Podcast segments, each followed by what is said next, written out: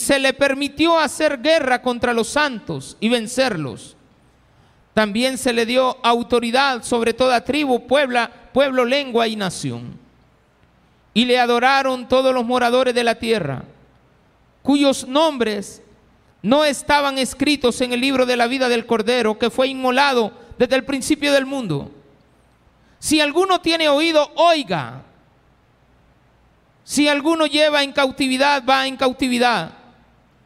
Si alguno mata a espada, a espada debe ser muerto. Aquí está la paciencia y la fe de los santos. Después vi otra bestia que subía de la tierra y tenía dos cuernos, semejantes a los de un cordero, pero hablaba como dragón y ejerce toda la autoridad de la primera bestia en presencia de ella y hace que la tierra y los moradores de ella adoren a la primera bestia, cuya herida fue mortal, o herida mortal fue sanada. También hace grandes señales, de tal manera que aún hace descender fuego del cielo a la tierra delante de los hombres y engaña a los moradores de la tierra con las señales que se le ha permitido hacer en presencia de la bestia, mandando a los moradores de la tierra que le hagan imagen a la bestia que tiene la herida de espada y vivió. Y se le permitió infundir aliento a la imagen de la bestia para que la imagen hablase e hiciese matar a todo el que no la adorase.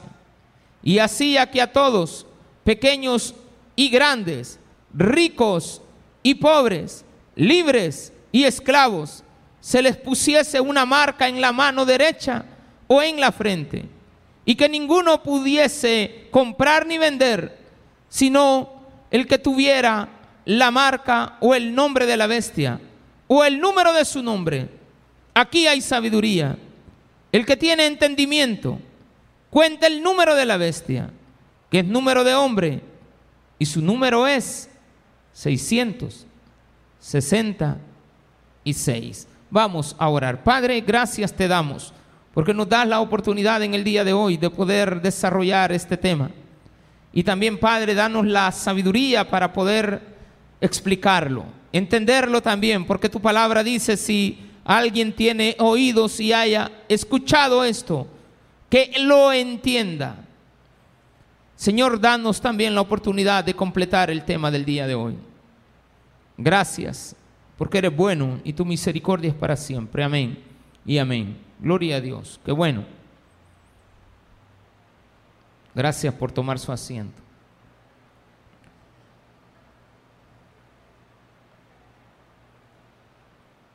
La Biblia nos habla de dos bestias no, no, no está incluido su marido, ¿de acuerdo? La viejo que está hablando, no, no.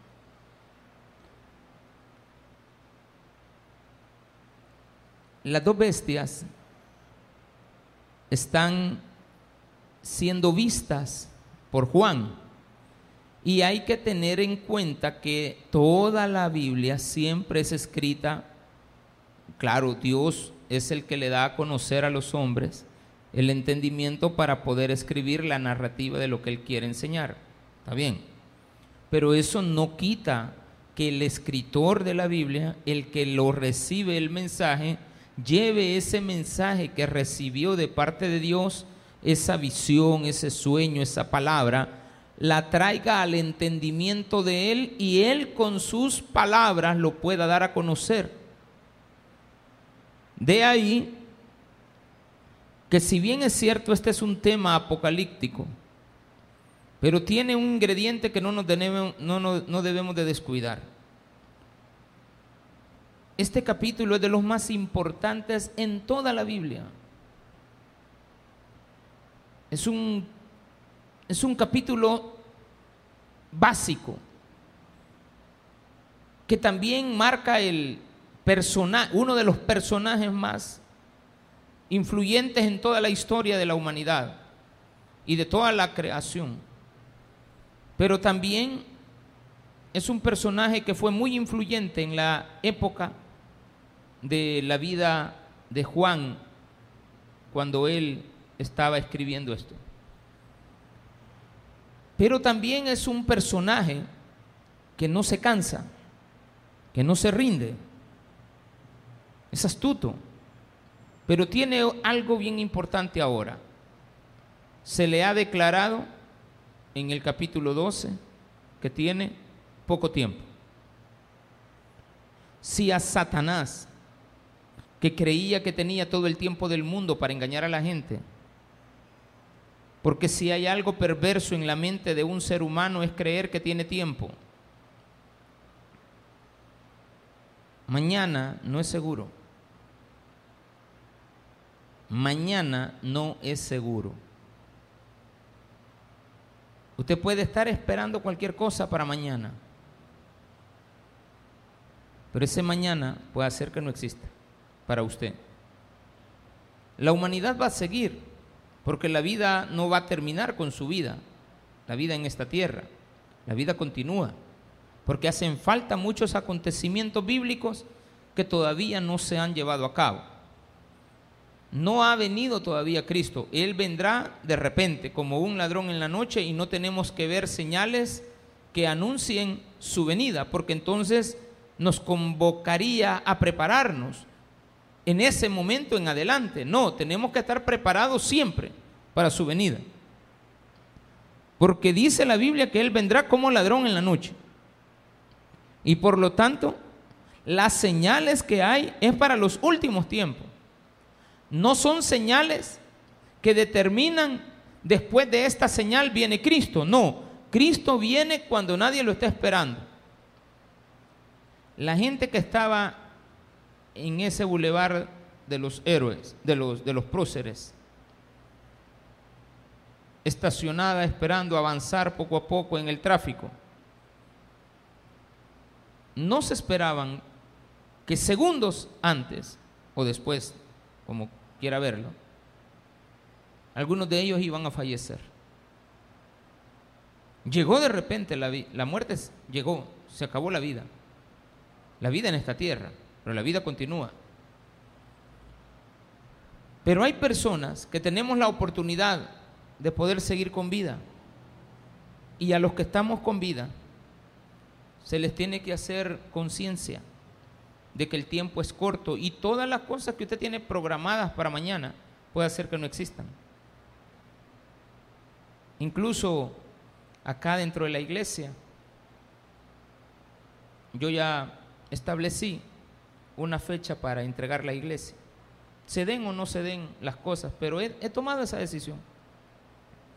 O sea, no tengo nada seguro, pero dije, hasta aquí no más.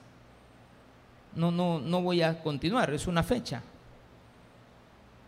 E, y, pero estoy muy feliz, estoy muy contento. O sea, me, me da felicidad, me da paz, me da tranquilidad. Eh, decir, bueno, haber dado una fecha y decir, hasta este día llegamos. Porque de repente empecé a ver que como que había una necesidad de dar una fecha. Señor, me estás pidiendo una fecha y hay que darla. Cristo no puede venir en una fecha determinada. Y lo que yo he establecido en una fecha futura puede hacer que nunca se llegue a dar. No porque la fecha no llegue, sino que quizás yo no esté ahí. Entonces Dios me invita a mí a prepararme para lo que va a acontecer hoy en la noche. Yo tengo que estar preparado con Cristo en mi corazón, porque esto de que Satanás existe es real. Tan es así que la Biblia le dedica, si usted se fija bien, es uno, el personaje central de la Biblia es Cristo. Pero la contraparte aparece en toda la Biblia, involucrándose en la vida de las personas levantando a los más malos de los seres humanos que usted se puede imaginar. Ahí el ser humano ha sido creado por Dios. Él lo trajo al mundo.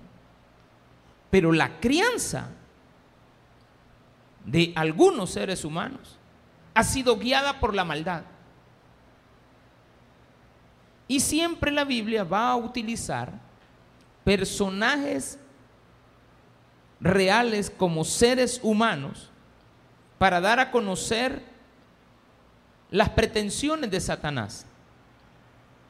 Y no solamente a él, sino que muchas veces a todos los pueblos que están alrededor y que van a ser utilizados por Satanás para llevar a cabo los propósitos que él tiene. A mí me preocuparía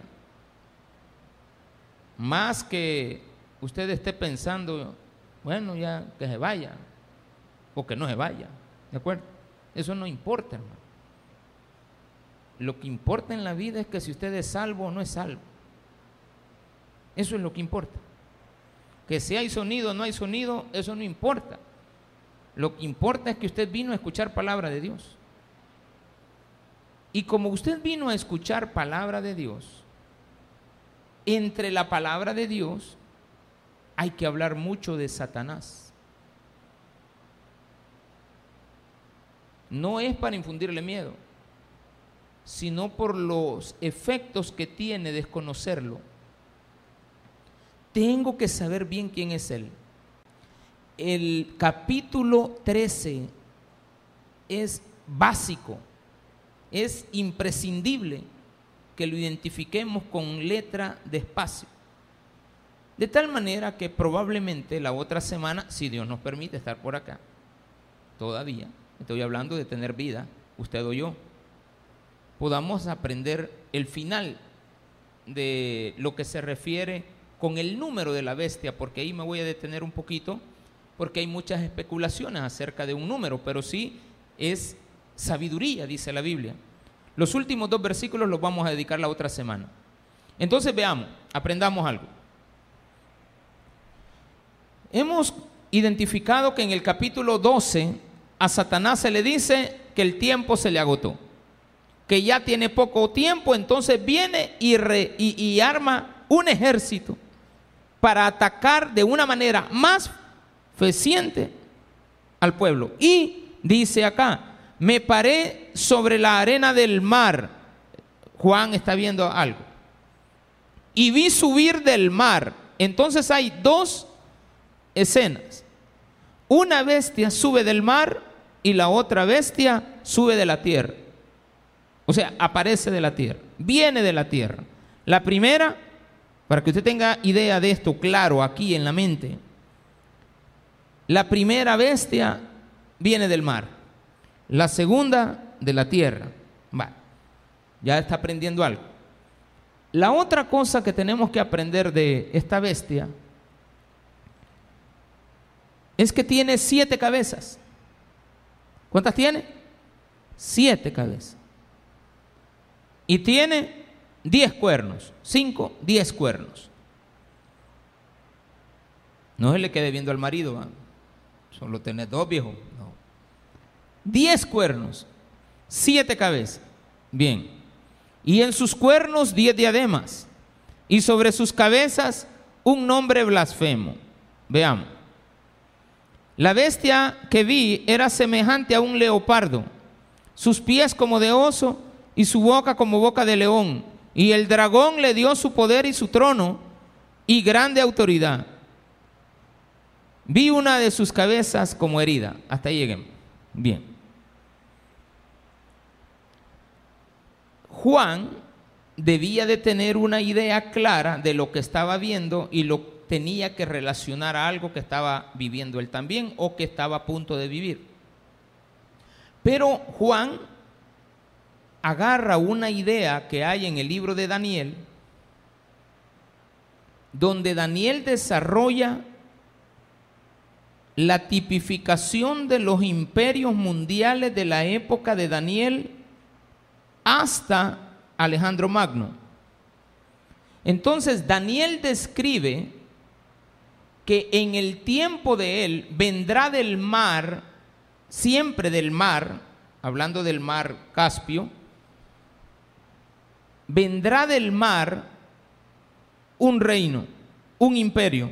Y el primer imperio que Alejandro Magno describe es un imperio que le llamamos el imperio babilónico. Pero los cuatro imperios, ya los vamos a ver juntos, son uno solo. El primer imperio es el babilonio. El segundo imperio es el imperio medo y persa. Luego viene otro imperio, que es el imperio de Alejandro Magno. El primer imperio habla de un león. El segundo imperio habla de un oso. Y el tercero habla de un león con alas, que tiene cuatro alas. Para poder entender esto, hay que saber identificar que los cuatro imperios venían del mismo, de la misma zona geográfica del mundo. Entonces, en la mente de Daniel, cuando Daniel recibe la imagen de lo que le vendrá apocalípticamente al mundo, son eventos que están por suceder en su tiempo. Luego viene la idea de Juan. Juan dice, estos imperios ya pasaron, pero estoy viendo la misma escena. Entonces, la conclusión correcta es que esa bestia es el imperio romano. ¿Estamos bien? Clarito. El imperio romano es esa bestia. Ahora, esta es una idea que todo el mundo tiene que tener clara para que podamos identificar cómo fue la época del imperio romano en relación a la iglesia. Resulta que en la época de Juan, previa a Juan, en la época de, Jesucristo, después de Augusto César, cuando Jesucristo nació, había un Augusto, emperador, eh, se le llamaba el Grande. Este fue el último de los emperadores antes de comenzar una serie de siete gobernadores. Entonces, en la historia de la humanidad hubieron siete gobernadores. Estos siete gobernadores están incluidos entre ellos Calígula, el segundo gobernador en la época después de Jesucristo. Cuando Jesucristo muere, Tiberio era el, el gobernador. La Biblia siempre nos está hablando de los grandes líderes mundiales.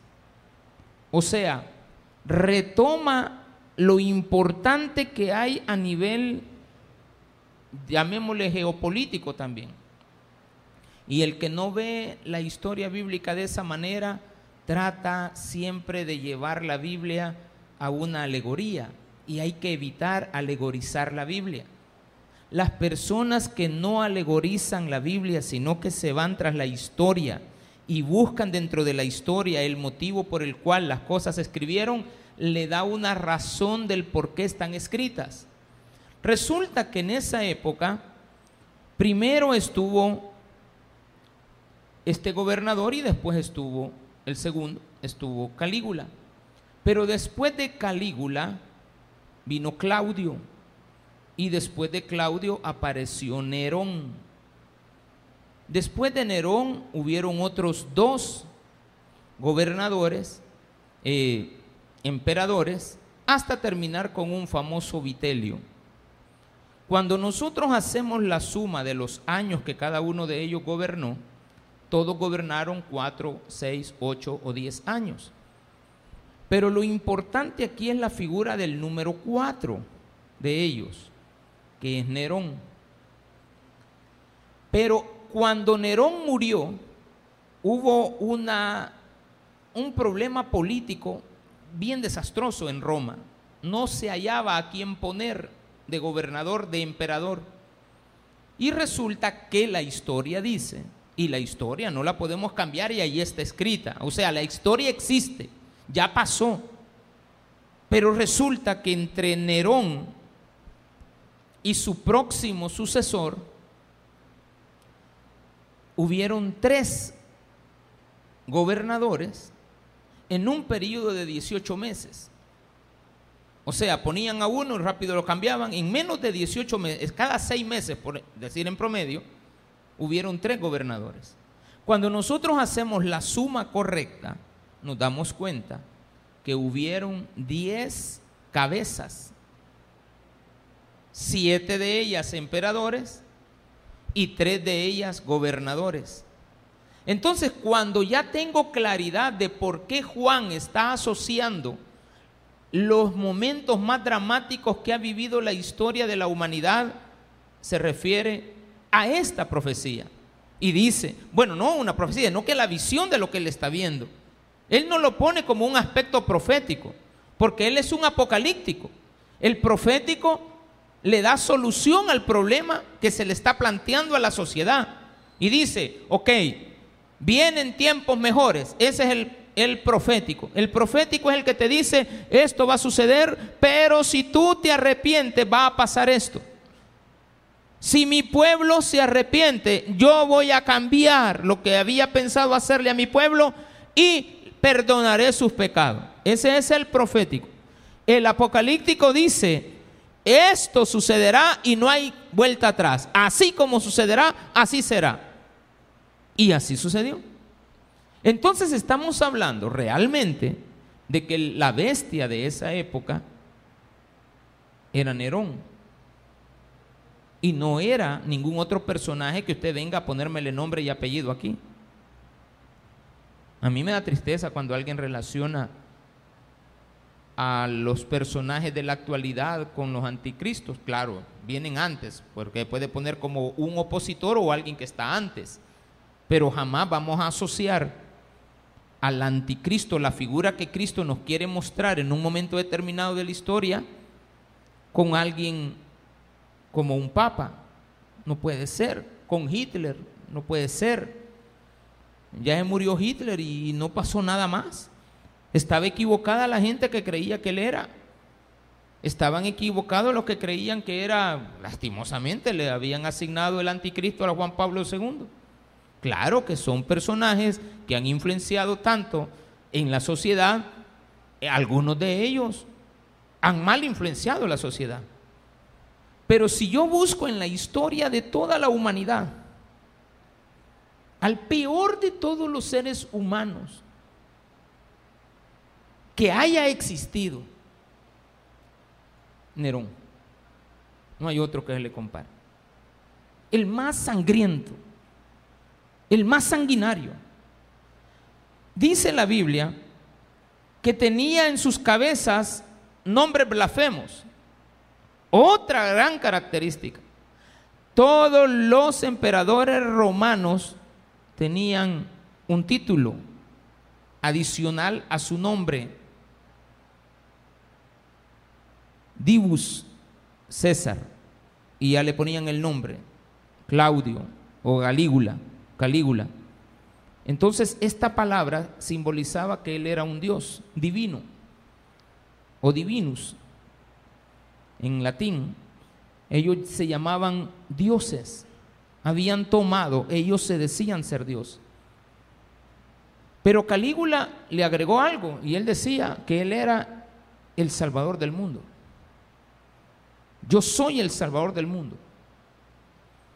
Este Nerón, perdón.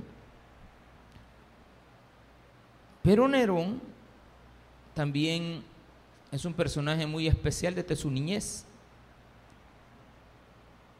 El padre de Nerón no era un emperador, porque el que sustituye es Claudio. Y antes de Claudio, Calígula.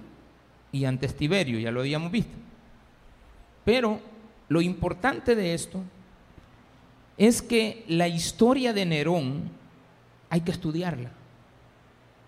Hay que ir a buscar los libros y buscarla, leerla, no es, no es muy difícil. Pero el papá de Nerón era uno de los hombres más malos que se ha registrado en la historia de la humanidad, como un simple plebeyo, pero malo. Malísimo. Se llamaba Dumitrius Arguberus. Raro el nombre, pero era un hombre malo. Cuentan la historia que el papá de Nerón en una, en una borrachera mató a su amigo que estaba viviendo con él solo porque no quiso seguir tomando. En otra ocasión, agarró uno de sus carruajes, era un clase, clase media, y vio a un niño en el camino en la vía Apia, que era la vía más principal, pidió que se lo pusieran en el camino para pasarle las llantas encima al bebé. Era un hombre malo. Se casó con una de las peores mujeres de la historia.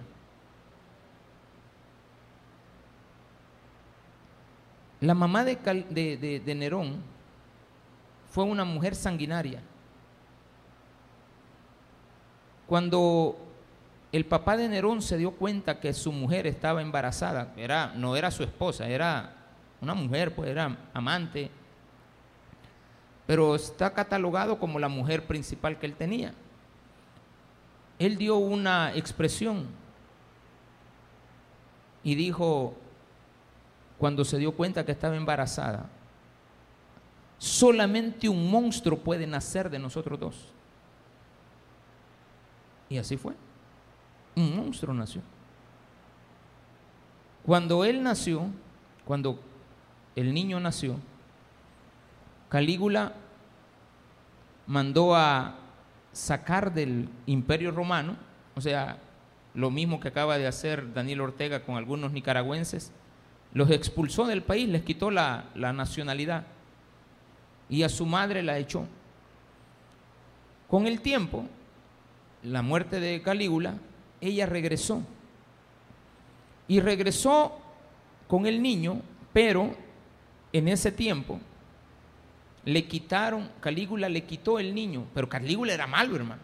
Le quitó a Nerón y se lo dio a una tía de Nerón para que ella lo criara. Otra mujer más mala de las que ustedes pueden imaginar.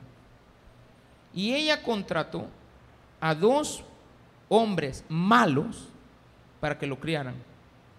Alrededor de gente mala. Lo criaron tan mal, pero tan mal, que uno se queda sorprendidamente admirado de las maldades que le enseñaban en la historia de Nerón. No las voy a contar todas.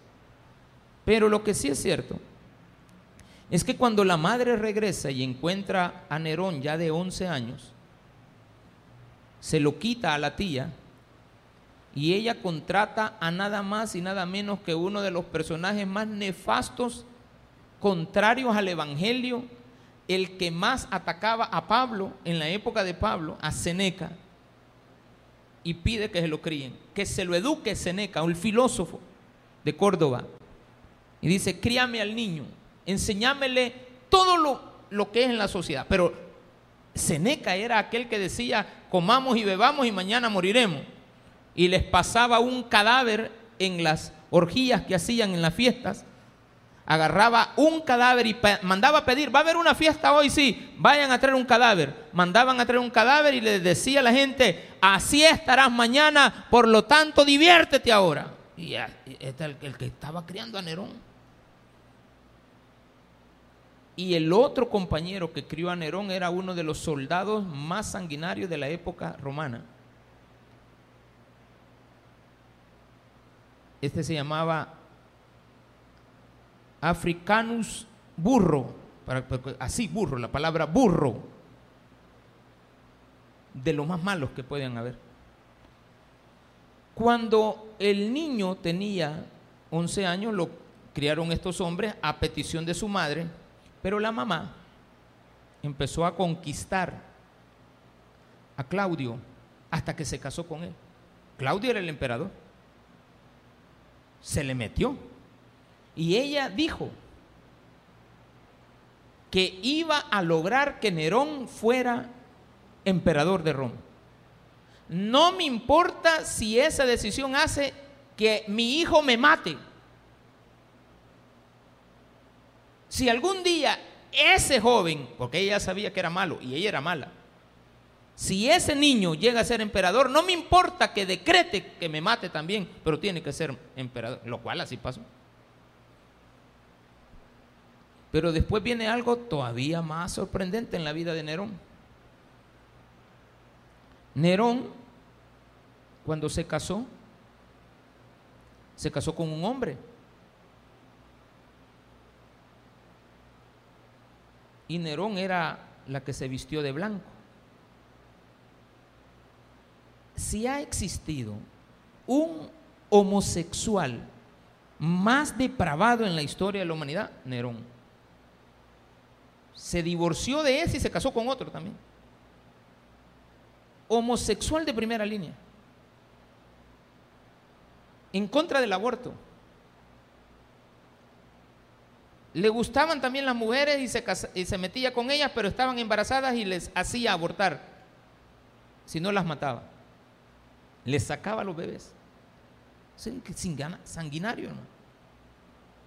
Y de repente se casa la mamá con este hombre, con Claudio. Y Claudio tenía dos hijos.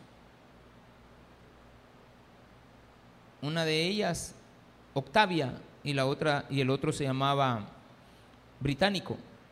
Octavia y Británico. esta señora envenenó a Claudio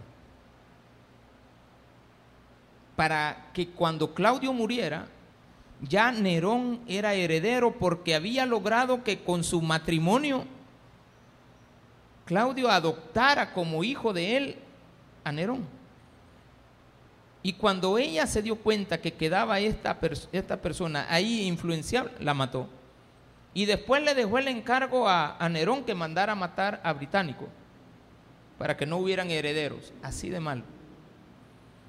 Pero resulta que cuando él fue gobernador, todas las cosas empezaron a salir bien. Hubo prosperidad en Roma, hubo abundancia, pero abundancia, carreteras, edificios, coliseos, todo lo que usted quiera. El engaño a la sociedad de la prosperidad. En todo este escenario se está desarrollando la vida de Jesucristo, de los apóstoles, de Pablo. No me diga que usted sufre del Evangelio aquí en estos tiempos. Ay, habló de mí el pastor, me siento mal y desahuciado. No, vos no sabes que eso, eso no es nada. ¿Cómo te vas a poner a, Ay, que me echaron de la iglesia. Ay, que me, el pastor me dijo que me quitara de ahí, que ya no me quiere ni ver. Estos son momentos difíciles para la iglesia. Yo siempre comparo lo, lo, que le pasó a nuestra iglesia, a la iglesia primera, a la primera iglesia, cómo se fundó el evangelio. Nombres eran épocas difíciles.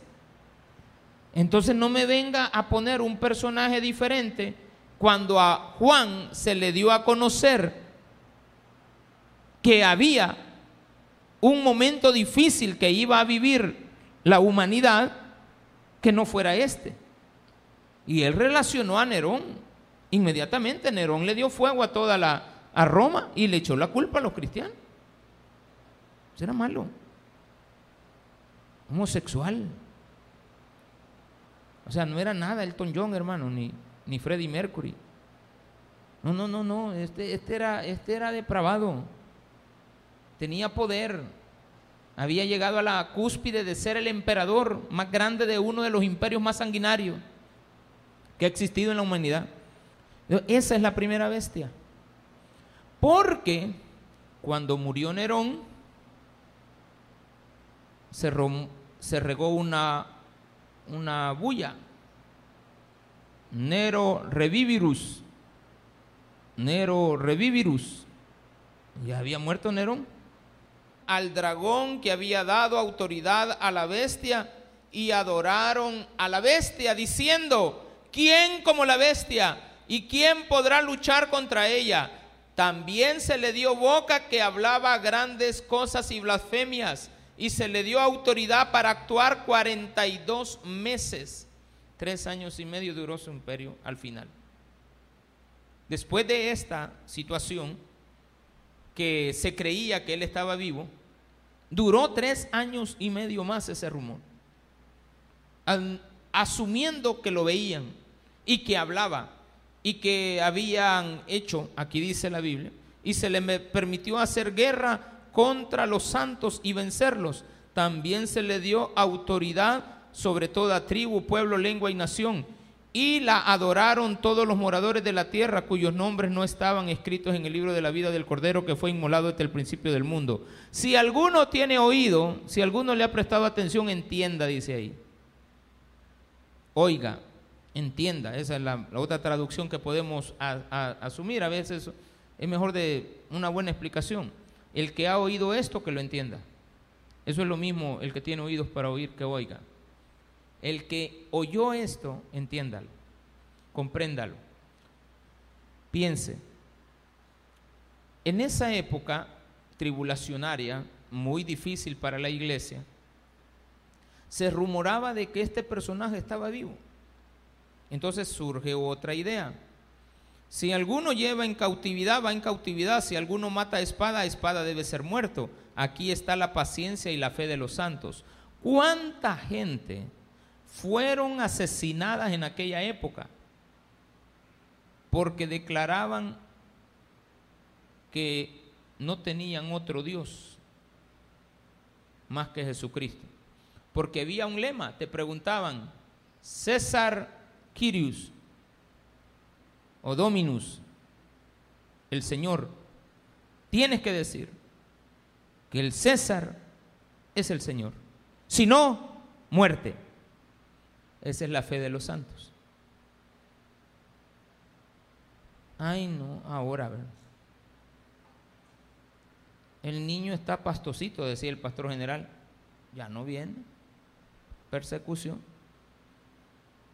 Están todos los políticos diciendo que son perseguidos políticos, son ladrones políticos que tienen que ser alcanzados por la justicia. Pero la gente le ponemos nombre a las cosas de una forma diferente, de tal manera que ya no son lo mismo. Esta cuestión que vivimos hoy ahora traiga toda esta historia a la actualidad. Estamos viviendo tiempos donde el homosexualismo está tomando preponderancia. Estamos viviendo una época donde si no nos ponemos bien paraditos, nos van a engañar porque van a aparecer los engañadores, los falsos maestros, los falsos profetas, la gente creyendo lo que se le promete. Ahí está claramente que la bestia había engañado a la gente y se le había dado autoridad para engañar a todas las naciones. Y todas las naciones estaban en contra de una nación, la nación judía, la nación cristiana en esa época ya. Ya como cristianos eran el estorbo de la sociedad, porque esa nueva nación, ese niño que había nacido, recuerde, Jesucristo fue llevado, la iglesia fue rescatada, fue llevada al desierto, era perseguida, los que en cautividad que se ven en cautividad y los que les toque que ser alcanzados por la justicia injusta que había en aquella época, nunca vayan a poner en contra sus convicciones cristianas. Ustedes son cristianos y les dicen que tienen que morir por decir que son cristianos, tienen que morir por eso. Y la gente moría, hermano en las plazas. Toda la vía Apia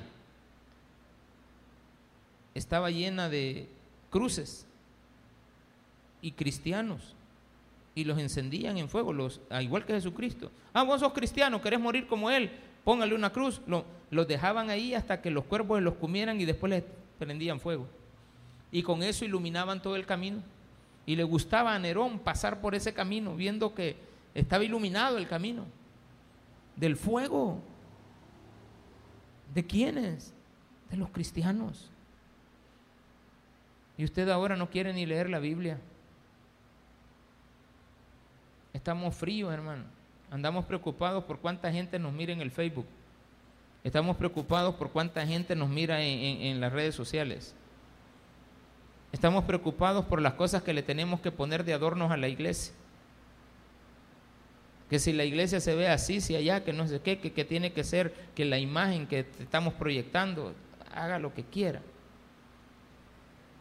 Pero el camino está equivocado. Así como va mucho camino cristiano, y así como siempre ha sido, porque esto no es de ahora, La iglesia cristiana siempre ha sido traidora, siempre han traicionado a Cristo, siempre. Ha habido un pequeño remanente que se ha quedado fiel, verdadero. A Cristo la gente lo abandonó, siendo Cristo. Ay, tú eres mi pastor. Pero ya cuando miraban la cosa seria, ¿cuál pastor? El Señor es mi pastor, nada me faltará, en lugares delicados andaré y Él pastoreará mi alma. No, ya cuando ves la cosa seria, no. Entonces abandonas a Cristo. Entonces muchos apostatarán de la fe. Entonces eh, viene aquí la segunda parte. Vamos a ver si esta la resumimos un poquito y llegamos a los últimos dos versículos al menos. Después vi otra bestia que subía de la tierra y tenía dos cuernos semejantes a los de un cordero, pero hablaba como dragón, y ejerce toda la autoridad de la primera bestia en presencia de ella, y hace que la tierra y los moradores de ella adoren a la primera bestia, cuya herida mortal fue sanada. También hace grandes señales de tal manera que hace descender fuego del cielo a la tierra delante de los hombres, y engaña a los moradores de la tierra con las señales que se le ha permitido hacer en presencia de la bestia mandando a los moradores de la tierra que le hagan imagen a la bestia que tiene la herida de espada y vivió. Y se le permitió infundir aliento a la imagen de la bestia, para que la imagen hablase e hiciese matar a todo el que no la adorase. Y hacía que a todos, pequeños y grandes, ricos y pobres, libres y esclavos, se les pusiese una marca en la mano derecha o en la frente, y que ninguno pudiese comprar ni vender, sino que el que tuviese la marca o el nombre de la bestia o el número de su nombre. Aquí hay sabiduría. El que tiene entendimiento cuenta el número de la bestia, que es número de hombre y su número es 666. Bueno, veamos quién es la segunda bestia. Y la otra semana vamos a complementar este tema que yo sé que de alguna manera u otra tenemos que también dar una exhortación a que busquemos de Dios en esta época. Que si bien es cierto, no es comparable lo que ellos vivieron a lo que nosotros hemos vivido hay que hacer notar que otros se sacrificaron por nosotros. Pero aquí viene un gran problema. ¿Quién es la segunda bestia? Dice que sale de la tierra, no viene del mar. No son nada más, y los que les pega pero cabalito en esa época, son a todos los gobernadores y sacerdotes de aquella época. Son dos, dos cabezas. Los líderes políticos y los líderes religiosos. ¿Por dónde nos pueden llevar, hermano? Entre los dos grupos, quite el deporte, quite el fútbol, quite las diversiones. Entre los dos grupos manejan la mente y las decisiones por emociones de los seres humanos. Políticos y religiosos. Qué tremendo es cuando uno empieza a oír de que hay algunos políticos que hacen así llamaditas bonitas y propuestas a los líderes religiosos de gran preponderancia dentro de la sociedad. Son tentados y ellos se convierten en lo que allá fueron, en lo que ahora pueden ser, la segunda bestia. Eso en cualquier parte del mundo. Si eso se une, tenemos la presencia de la segunda bestia en cualquier lugar que se pueda dar. Ahora bien, se dará en el futuro también después del capítulo 12, dice la Biblia, que aparecerá esta bestia, aparecerá un imperio que también gobernará en la tierra porque no está la presencia del Espíritu Santo en la tierra. Y ya la tierra está desprotegida y todas las naciones estarán en contra del Evangelio y estarán en esa época 144 mil, dice la Biblia, el capítulo 14 habla del cántico de los 144 mil, es decir, el, el, siguiente capítulo de la Biblia habla de los 144 mil que cantarán gozosos de no haberse dejado vencer por la bestia ni ponerse su marca, porque la gente de aquella época inventó un sistema que iba directamente dirigido a todos los que no querían estar de acuerdo con el imperio. Entonces la gente que no calzó en el imperio no tenían una marca que tenían que llevar en sus manos o en sus frentes. Y eso era lo único que les permitía poder adquirir cosas o vender en aquella época. Pastor, entonces no, no, no es un chip, pastor. ¿Quién le ha dicho que es un chip? Pastor, entonces así que, una, una marca en la frente, tampoco. No, son las reglas, valga la redundancia, decir, religiosas que nos ponen en la sociedad políticos y religiosos. Cuando digo políticos estoy hablando de los corruptos políticos que quieren llevar a la sociedad por medio de leyes que van en contra de los principios cristianos. Imposiciones. Sí le llaman ellos a la vida hay un hay un eslogan para las personas que están en contra de los abortos. Pero no, la que quiere abortos quiere que toda la gente aborte y usted las mira, no están luchando por los derechos. Son personas que andan totalmente fuera de razón. Agarran de bandera a una pobre mujer que sí efectivamente estuvo enferma y que necesitaba una intervención porque estaba en peligro su vida. Agarran a esa pobre persona la agarran como conejilla de indias para defender los principios que ellos tienen, que en su mayoría estas mujeres son lesbianas. Usted va a ver en esos movimientos lesbianismo. Usted va a ver en esos movimientos apoyos homosexuales. ¿Quién es el líder de todos los homosexuales? Nerón, hermano. Ese es primer lugar. Ah, pues así como gobernó Nerón, usted se puede imaginar un emperador de uno de los imperios más sanguinarios del mundo, siendo como era él. Típico anticristo, típico enemigo. El dragón no es más que Satanás influenciando las mentes de aquellos seres humanos que se han convertido en lo peor de la maldad que pueda surgir del corazón del ser humano. Porque el corazón del ser humano puede llegar a desarrollar una maldad incalculable. Uno se queda con la trompa abierta de ver gente que es mala. Un día te están dando un abrazo, un día te están diciendo buenas cositas, pero te están, están planificando en su mente mientras te ven y hablan contigo una maldad. La gente es mala aquellos que desarrollan la maldad. Yo espero que usted sea cristiano. ¿Por qué? Porque si no, así como fue en aquella época, mucho pueblo que se decía cristiano se convirtió en traidores del cristianismo. Y usted después los miraba adorando al César, adorando a Calígula, adorando, bueno, ya estaba muerto, pero adorando, porque ellos se creían dioses eternos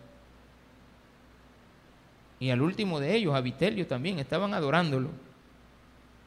Entonces, cuando encontramos la historia de la humanidad en adoración a hombres, nos damos cuenta que esta situación es bien tremenda, donde una bestia muy importante son los sistemas religiosos. Es decir, los senos donde se, donde se reúne el cuerpo pastoral. No estoy hablando de una iglesia. Estoy hablando de todo un sistema diseñado malvadamente por Satanás, que es el dragón, influenciando a las bestias. La bestia, un emperador. La bestia, otra, los gobernadores con el pueblo religioso. Hay que tener mucho cuidado porque dice claramente, veamos dónde estamos. Después vi otras bestias que subía de la tierra. O sea, esta es, nace del seno de la tierra. Que tenía dos cuernos semejantes a los de un cordero sin mancha. Bonito el animalito. Un pastorcito, ¿de acuerdo? Y un buen eh, líder político. Ahí lo tiene. Pero malo por dentro. Cordero. Tenía forma de cordero, pero hablaba como dragón. Hablaba blasfemias Mañana, tarde y noche dice aquí la Biblia que se tardó 42 meses hablando en contra del Evangelio, en contra de Cristo, en contra de todo lo que se hacía. y ejerce toda la autoridad de la primera bestia. Igualito, ya no está Nerón, pero parece que está vivo con ellos. Ellos lo reviven, le dan vida a la maldad de aquel que ahora extrañan. Y ella, de ella, y hace que la, que la tierra y los moradores de ella adoren a la primera bestia cuya herida mortal fue sanada. También hace grandes señales de tal manera que aún hace descender fuego del cielo a la tierra de los hombres. Los hombres se quedan admirados y maravillados. ¿Por qué? Porque a mucha gente le gusta ver milagros. Y si no es el milagro, no creen. Particularmente, estoy muy contento, muy agradecido. No comparto la, la doctrina, pero sí el hecho de saber de que la ciudad de San Salvador ahora liberó de sus calles a una iglesia que en la fe de mucha gente ellos ahí van a recibir el, el aprecio, van a admirar sus estructuras y van a tener fe, van a volver a, a, a creer. Y ojalá que este tiempo les haya permitido realmente creer en el Señor, porque mucha gente busca al Señor de buena manera. Y no podemos criticar, pero sí podemos ver de que dentro de esas organizaciones también hay engaño. No podemos dejarnos llevar. Entonces dice, hay que tener mucho cuidado. También hace grandes señales y engaña a los moradores de la tierra con las señales que se le ha permitido hacer en presencia de la bestia, siempre quieren que la bestia los mire. Es decir, la adoración a alguien como Nerón, a alguien que admiran por malo, siempre está presente. La presencia de la bestia, a ellos les interesa saber que la bestia los está viendo. Dice la Biblia que tú tienes que ser un obrero que le trabaje a los hombres como que le estás trabajando a Dios. Nadie te ve, pero lo haces con amor, pero ¿qué pasa de aquellos que quieren que los esté viendo la bestia? Porque le trabajan a la bestia. Mandando a los moradores de la tierra que le hagan imagen a la bestia. Vamos a hacer una imagen. E hicieron una imagen. Y dice que tiene la herida de espada y vivió. Hagan una imagen de Nerón. En ese entonces se dio. Y se le permitió infundir aliento a la imagen de la bestia. Engaño. La gente llegaba a decir de que la, Nerón había revivido. Se le dio aliento a la bestia que estaba herida, a la cabeza herida que se había dado por muerta, que murió pero revivió, sanó, herida de muerte es de muerte. La Biblia dice, él tiene herida de muerte, Nerón tenía que morir porque es un ser humano. El papá de Nerón murió de una enfermedad bien, bien, bien terrible, que existe y a mucha gente le ha pasado. Pero ese fue una enfermedad crítica, crónica, llegó a los extremos, porque explotó.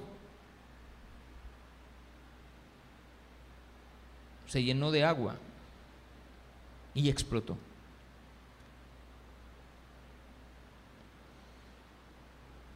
Muchas veces no nos fijamos bien que estas imágenes no está hablando de una imagen real, sino que la gente se creó la imagen. Porque ¿dónde están los demonios si no en la mente del ser humano? Alguien hizo esto, ¿sí o no? ¿Qué es esto?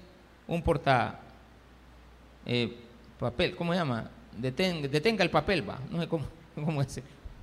Pero en la mente de alguien estaba esto. ¿O no? O, ya creo, no, no. Alguien lo pensó y así lo hizo. El púlpito, alguien lo pensó y lo hizo. Aquí están las cosas. La ropa que usted viste, alguien la pensó y la hizo.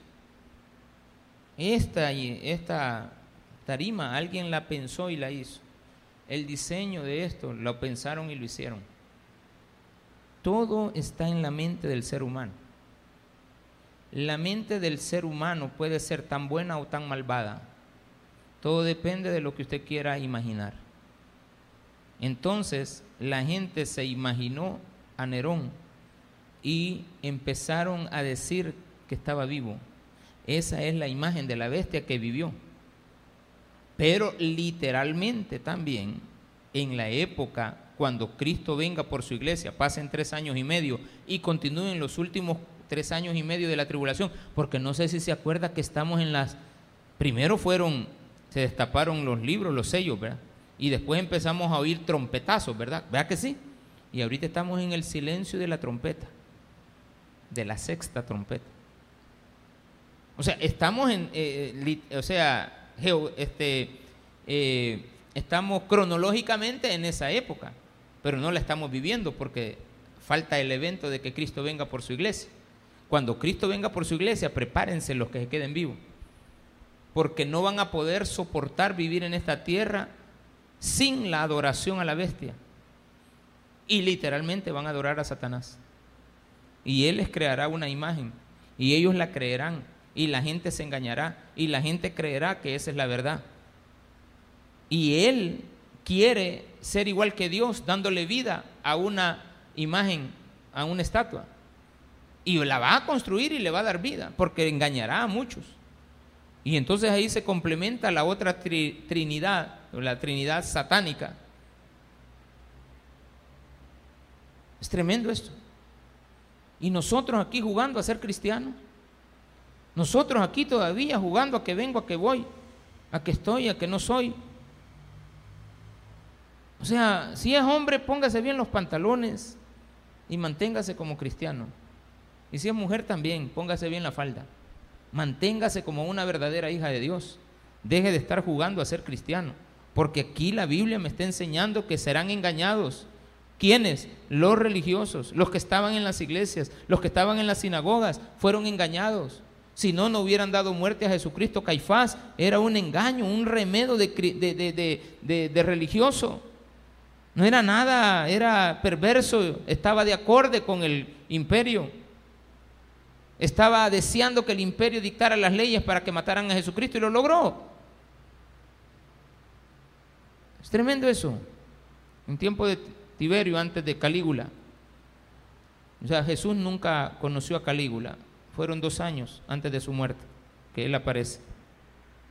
Dice, con esto terminamos se le permitió infundir aliento a la imagen de la bestia para que la imagen hablase y hiciese matar a todo el que no la adorase. O sea, la gente hablaba por ella. Y hacía que a todos, pequeños y grandes, ricos y pobres, libres y esclavos, se les pusiese una marca en la mano derecha o en la frente. Y que ninguno, mire el sistema, bien bonito, lo habían establecido, una ley, que usted para comprar tenía que tener esto. Un sello, un amuleto, cualquier cosa que se le daba para que usted la presentara. Usted andaba eso, usted andaba el carnet, usted andaba esas cosas, podía comprar y que ninguno pudiese comprar ni vender, sino el que tuviese la marca o el nombre de la bestia. ¿Qué decía la plaquita? El nombre de uno de los emperadores. Usted tenía el nombre del emperador. Esa marca puede ser las monedas, pueden ser las figuras, en la figura de la moneda de Nerón decía Nerón, Salvador del mundo. Usted tenía que tener esa moneda para comprar.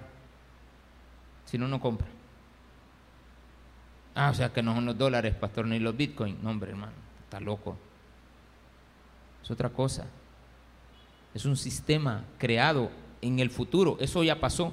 Pero en el futuro se establecerá un sistema para que todos los que nieguen la fe Ahí ya nos va a hacer la, la, declaración, es lo que usted dijo. Negaste a Jesús, ok, dale. Mire qué tipo de orgías van a haber en esa época. ¿Quién gobernará en este mundo? ¿Qué, qué es lo que se va a, a levantar? Créalo, se va a levantar la maldad que ahora vemos en marchas, defendiendo cosas que son en contra de Dios, que blasfeman día y noche el nombre de Jesucristo. Así que hay que tener mucho cuidado, porque el nombre de Él es el que se va a levantar como se levantó en aquella época. El cristianismo no se terminó porque usted se puede imaginar algo, el cristianismo soportó la época de Nerón. Si no hubiera sido por eso, usted y yo no estaríamos aquí reuniéndonos con libertad y hablando de Jesucristo. Si esa gente hubiera muerto y hasta ahí Dios hubiera permitido, no, hasta aquí que llegue todo el cristianismo, hasta ahí hubiera llegado y esta fuera una época de maldad. Pero gracias a Dios vivimos en una buena tierra, en un buen ambiente. ¿Cuál es el ambiente? El que usted forma. El que usted cada noche, después de cada problema del día, usted se va a la casa a dormir, a descansar, a pensar en darle gracias a Dios por lo, por lo que ha vivido. Dele gracias a Dios por esta tarde. Dele un fuerte aplauso al Señor también. Amén.